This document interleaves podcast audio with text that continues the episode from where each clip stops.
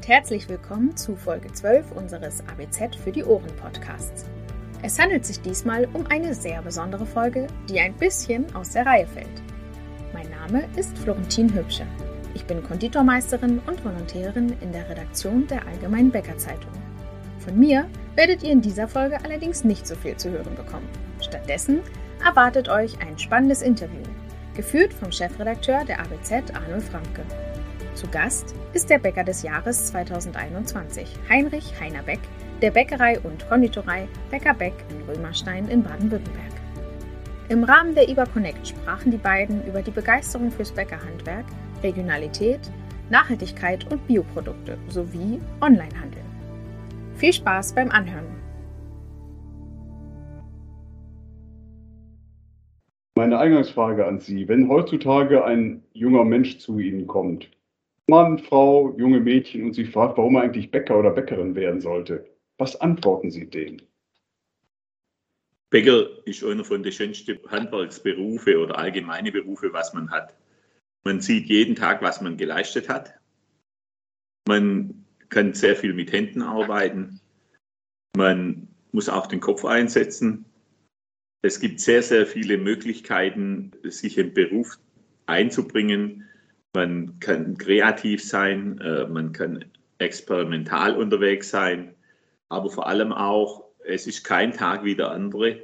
Jeder Tag ist anders. Jeden Tag äh, gibt es neue Herausforderungen, ob das die Jahreszeiten sind, ob das die Früchte sind, was wir haben.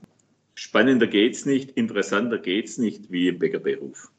Gleichwohl gibt es viele junge Menschen, die sagen, also oh, Entwicklungsmöglichkeiten, also wir reden gar nicht mal von den Arbeitsbedingungen. Ich denke, die verändern sich auch gerade durch andere Techniken. Durch Kälteführung wird auch viel in, ich sage mal, menschenfreundlichere Arbeitszeit verlegt. Gleichwohl sagen viele, der Beruf, der bietet einfach zu wenig Entwicklungspotenzial. Sind Sie der Meinung, dass unsere Branche, Ihre Branche sich in eine Richtung entwickelt, dass sie noch attraktiver wird für junge Menschen?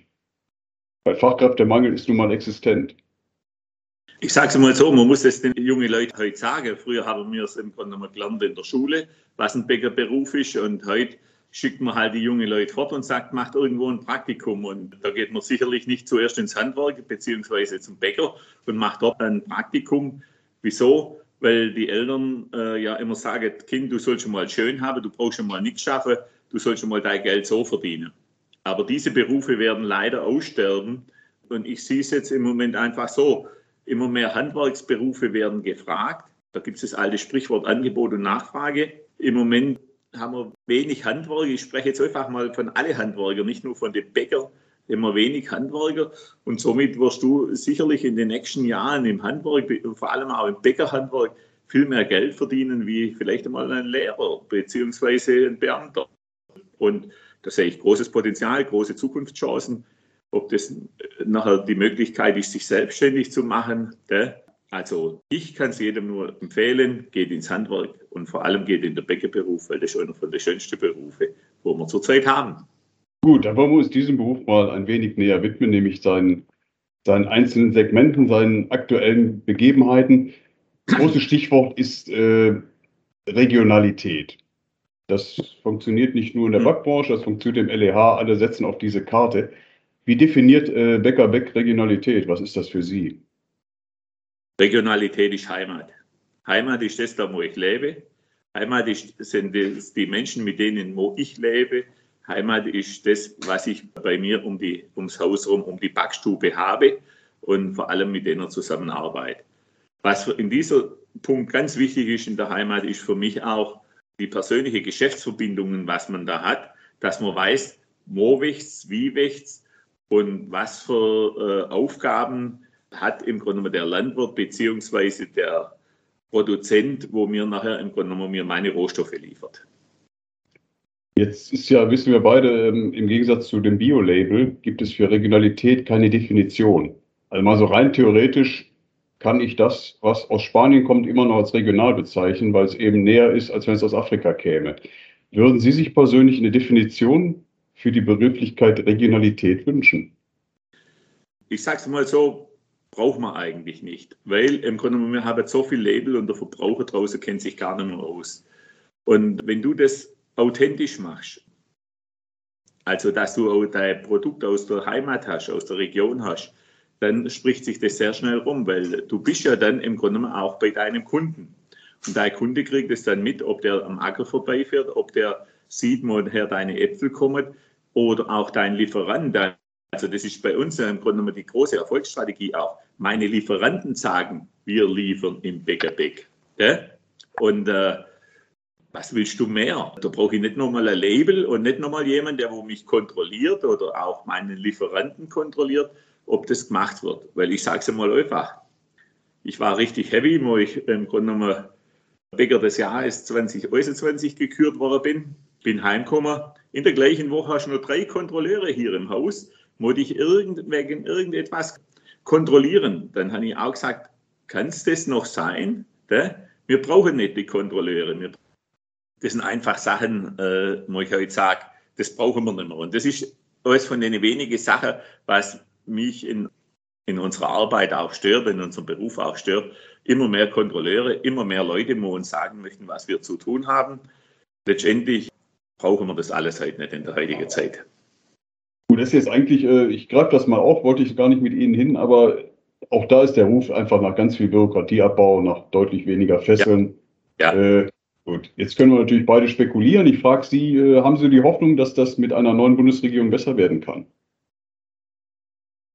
Ich sage es mal so, wir haben die, vor jeder Bundesregierung oder haben wir irgendwo Angst gehabt, dass irgendetwas kommt. Es wird oft immer heißer gegessen, als gekocht wird. Und äh, lassen wir uns einfach mal schon überraschen, was uns die neue Bundesregierung bringt. Weil sie können auch nicht alles äh, andersrum drehen, wie es die alte gemacht hat. Und Bürokratieabbau verspricht uns jede Bundesregierung und jede Bundesregierung hat seither mindestens 20 Prozent auf Bürokratie draufkauen. Gut, dann widmen wir uns wieder mal den Dingen, die wir haben. Und das ist bei Ihnen vor allen Dingen sehr viele Bioprodukte, die Sie in Ihren Filialen anbieten. Eine Frage an Sie, Herr Beck. Äh, ist das Überzeugung dem Rohstoff in Bioqualität geschuldet oder ist es einfach ein Grund, dass Ihre Kunden es fordern, dass der Markt es verlangt? Nee, für mich war es Überzeugung. Ganz klar Überzeugung. Wieso? Weil wir Bäcker, Metzger oder die, die Lebensmittel herstellen, haben eine große Verantwortung unserer Kundschaft gegenüber. Und wir sollten wissen, wie das angebaut wird, wo es angebaut wird und wer es anbaut. Im Grunde unsere Rohstoffe. Und wenn du draußen bist auf dem Acker und siehst, wie die Pflanze wächst, das Obst wächst, dann hast du eine ganz andere Einstellung dazu. Und für mich hat es dann eigentlich auch angefangen, wo ich mal mit meinem Wendelin Heilig, das ist mein Berater von meinem Landwirt, draußen auf dem Acker war und wir haben dann Bioacker und einen konventionellen Acker nebeneinander gesehen, war bloß ein Feldweg dazwischen. Und du siehst dann dort den Unterschied. Damals woran, ich, ich frage, woran sich den Unterschied? Bio ist kleiner, schrumpeliger. Nee, äh, der konventionelle Acker, das war, äh, das Getreide war kniehoch. Der, der Boden war schön braun, äh, erdig der, man hat nichts gesehen auf dem Boden. Auf der anderen Seite, der Bioacker war etwas höher und auf dem Boden sind Beikräuter gewesen. Der. Wir haben das im Stadium dann, waren wir dort, wo der Acker grün war, also wo die äh, Pflanze sich gerade entwickelt hat. Und wir haben dann damals die Pflanze rausgerissen aus dem Boden und haben sie so zwirbelt und haben dran gerochen. Und da hast du eigentlich den Unterschied äh, geschmeckt. Der konventionelle Acker hat nach Erde geschmeckt, erdig. Ja. Der Bio-Acker hat geschmeckt wie ein frischer Salat. Ja. Wir haben dann die beiden Äcker verfolgt bis in die Mühle, bis hin in die Backstube. Logisch war ein bisschen äh, Euphorie dabei bei mir, aber ich will mal behaupten, man hat es nachher geschmeckt. Und ich habe dann einfach ein besseres Gefühl gehabt, wo ich im Grunde genommen das Getreide vom Bioacker verarbeitet habe, wie das konventionelle. Und äh, habe dann im Grunde genommen mich entschieden, dass wir umsteigen auf Bio. Wieso? Weil der Acker ist mechanisch gedüngt worden, also mit dem Striegel ist nichts gespritzt worden. Im Grunde genommen ist das passiert, was uns im Grunde genommen die Natur gegeben hat. Und das war für mich eigentlich der Ausschlagpunkt. Wie viel Prozent Ihrer Produkte sind in Bio-Qualität? Ich sage es mal so, unser Mehl ist 100% Bio, Butter ist 100% Bio, Eier sind 100% Bio, Obst ist so, vielleicht zu 60% Bio. Gell? in der Bäckerei sind wir 99 Prozent Bio, in der Konditorei sind wir ungefähr 60 Prozent Bio. Gell?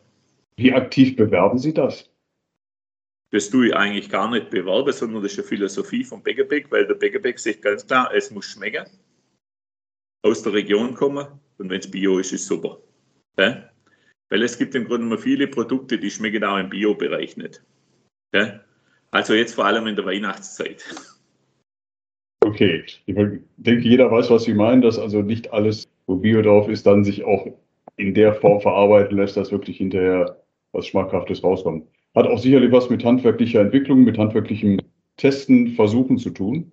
Ja, richtig. Also ich sage es mal einfach, oder so, nimm mal einfach so ein Produkt wie der Hagelzucker. Ein Hagelzucker kriegst du im Bio-Bereich nicht. Der schmeckt wie Kandiszucker. Ne? Aber wenn du so einen Hagelzucker auf der Zunge liegen hast und der schmelzt dahin, dann kriegst, bildet sich Karamellstoffe. Und die Karamellstoffe sind einfach Aroma. Und das ist etwas, was, was süchtig macht. Und deshalb ein Hefekranz ohne Hagelzucker schmeckt nicht. Ne? Ich glaube, da kann jeder Bäcker nachvollziehen. Herr Beckis, haben Sie 2013 begonnen, diese Produkte auch per Onlinehandel zu verschicken? Äh, ich erinnere mich, damals sind Sie von vielen Kollegen doch belächelt worden. Manche haben vielleicht, dass Sie spinnt er völlig. Jetzt verschickt er, meint er auch schon mit Online-Geschäft machen zu können oder zu müssen. Ich vermute mal stark, mittlerweile lacht da keiner mehr drüber. Spätestens seit Corona ist Onlinehandel ein in unserer Branche auch absolut angesagter Vertriebsweg geworden. Wie geht das weiter? Wird das noch mehr Vertriebswege und damit auch mehr Konsumbereiche abdecken? Wird online noch stärker werden?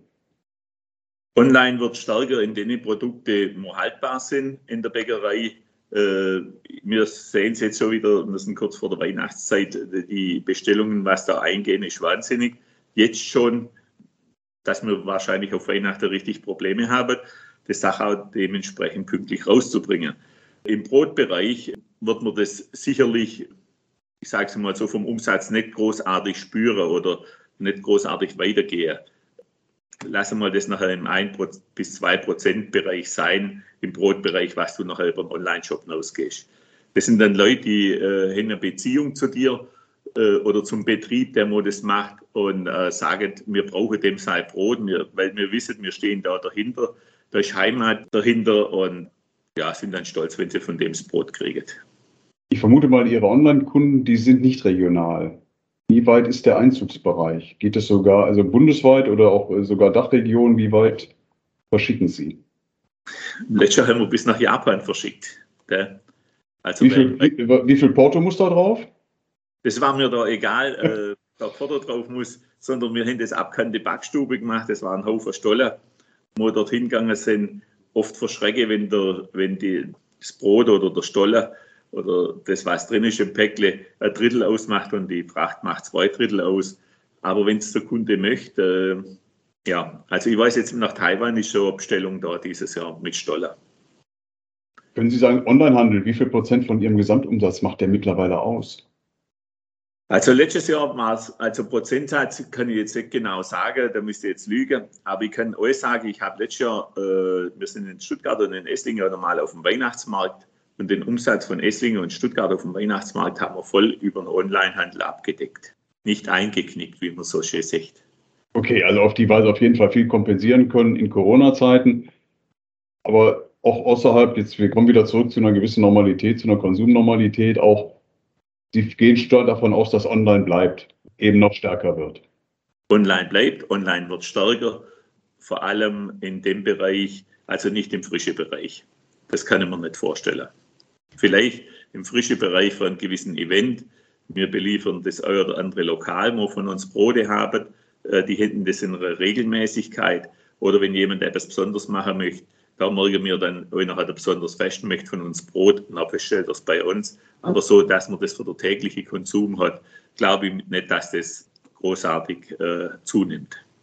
Weg Onlinehandel ist eins der großen Schlagworte, der letztlich auch Modeworte. Das andere ist Nachhaltigkeit. Also ich persönlich habe so den Eindruck, äh, alles muss im Moment nachhaltig sein, auch wenn keiner so ganz genau weiß, was das eigentlich ist und möglicherweise auch der Kunde gar nicht bereit ist, unbedingt dann auch mehr dafür bezahlen zu wollen, auch wenn er Nachhaltigkeit ganz toll findet. Was ist denn überhaupt für Sie, was ist für Sie Nachhaltigkeit im Produktionsbereich, im gesamten Prozess der Herstellung? Man kann es an CO2 messen, die Nachhaltigkeit. Je weniger ich CO2 brauche, desto nachhaltiger bin ich. So, und jetzt kann man anfangen. Sind die Wege kurz? Also vom Produzent, also vom Landwirt beziehungsweise von der Mühle, vom Metzger direkt in, in die Backstube, sind sie vom Backstube, von der Backstube wieder kurz in die Läden. Das ist ein Teil der Nachhaltigkeit. Nächste ist, wie gehe ich im Grunde genommen mit meinen mit meinen Abfällen um, mit meinen Retouren um? Was mache ich da? Wenn ich da überall sehe, wo ich das vermeiden kann oder wenn ich etwas doppelt oder dreifach benutzen könnte, dann mache ich es so. Das ist für mich nachhaltig. Nachhaltig heißt jetzt einfach, die Ressourcen, was wir haben, so gut wie möglich schonen.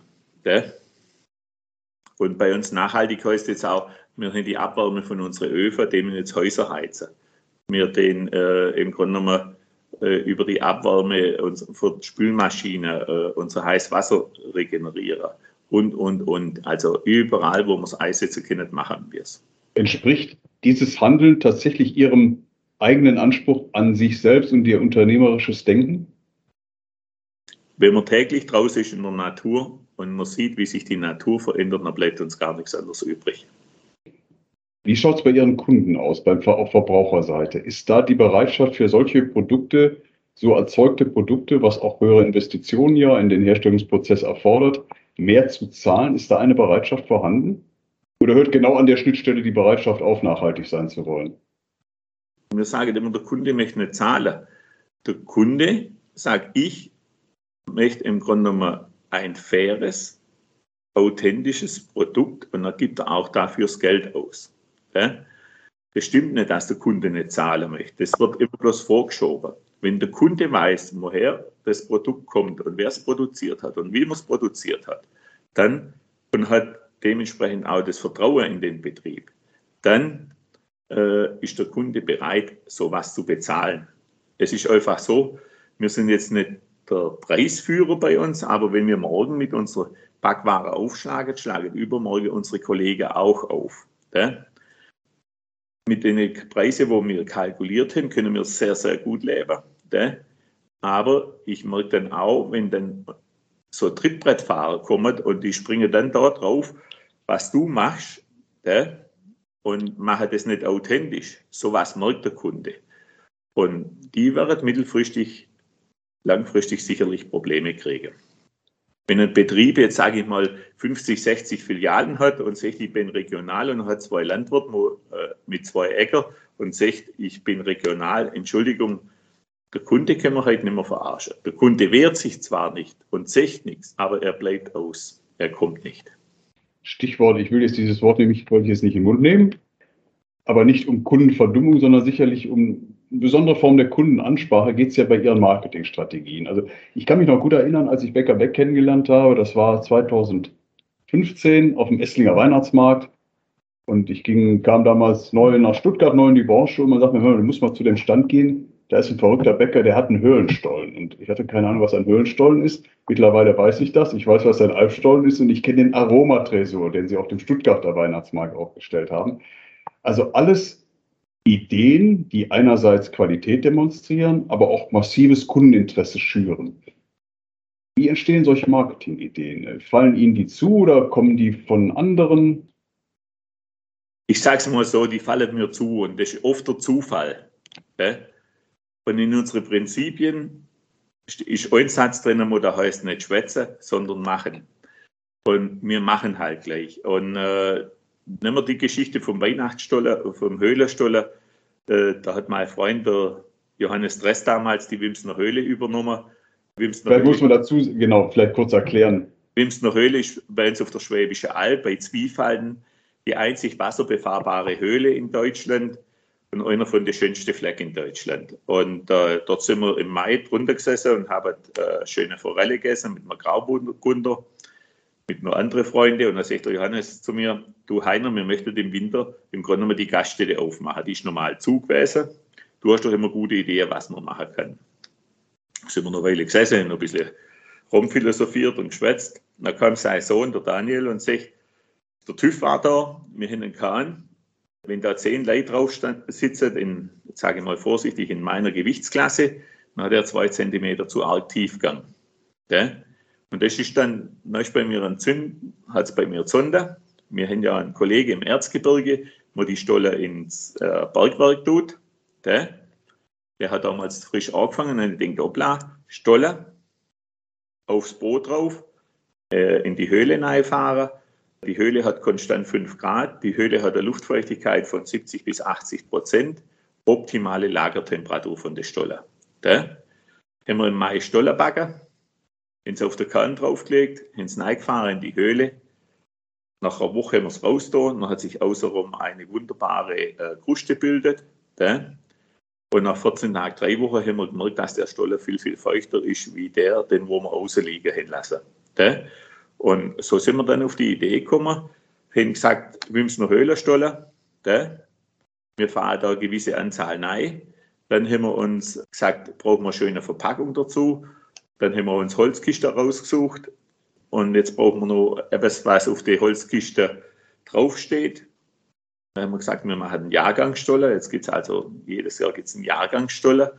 Und jedes Jahr ist auch ein anderes Motiv auf der Kiste drauf, wo etwas im Grunde genommen wieder von der Heimat erzählt, im Grunde genommen von unserer Region. Und somit ist der Stoller äh, nicht nur geschmacklich gut, sondern er bildet auch weiter.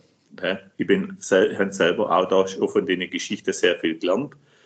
Wir haben da einen alten Lehrer, unseren Helmut Bachschuster, der war, ist gut im Zeichnen, ist gut in Geschichte und gut im Schreiben, der macht es dann für uns. Finde ich dann auch immer in solchen Fällen immer der richtige Partner dafür. Gell? Und somit ist das eine Erfolgsstory geworden.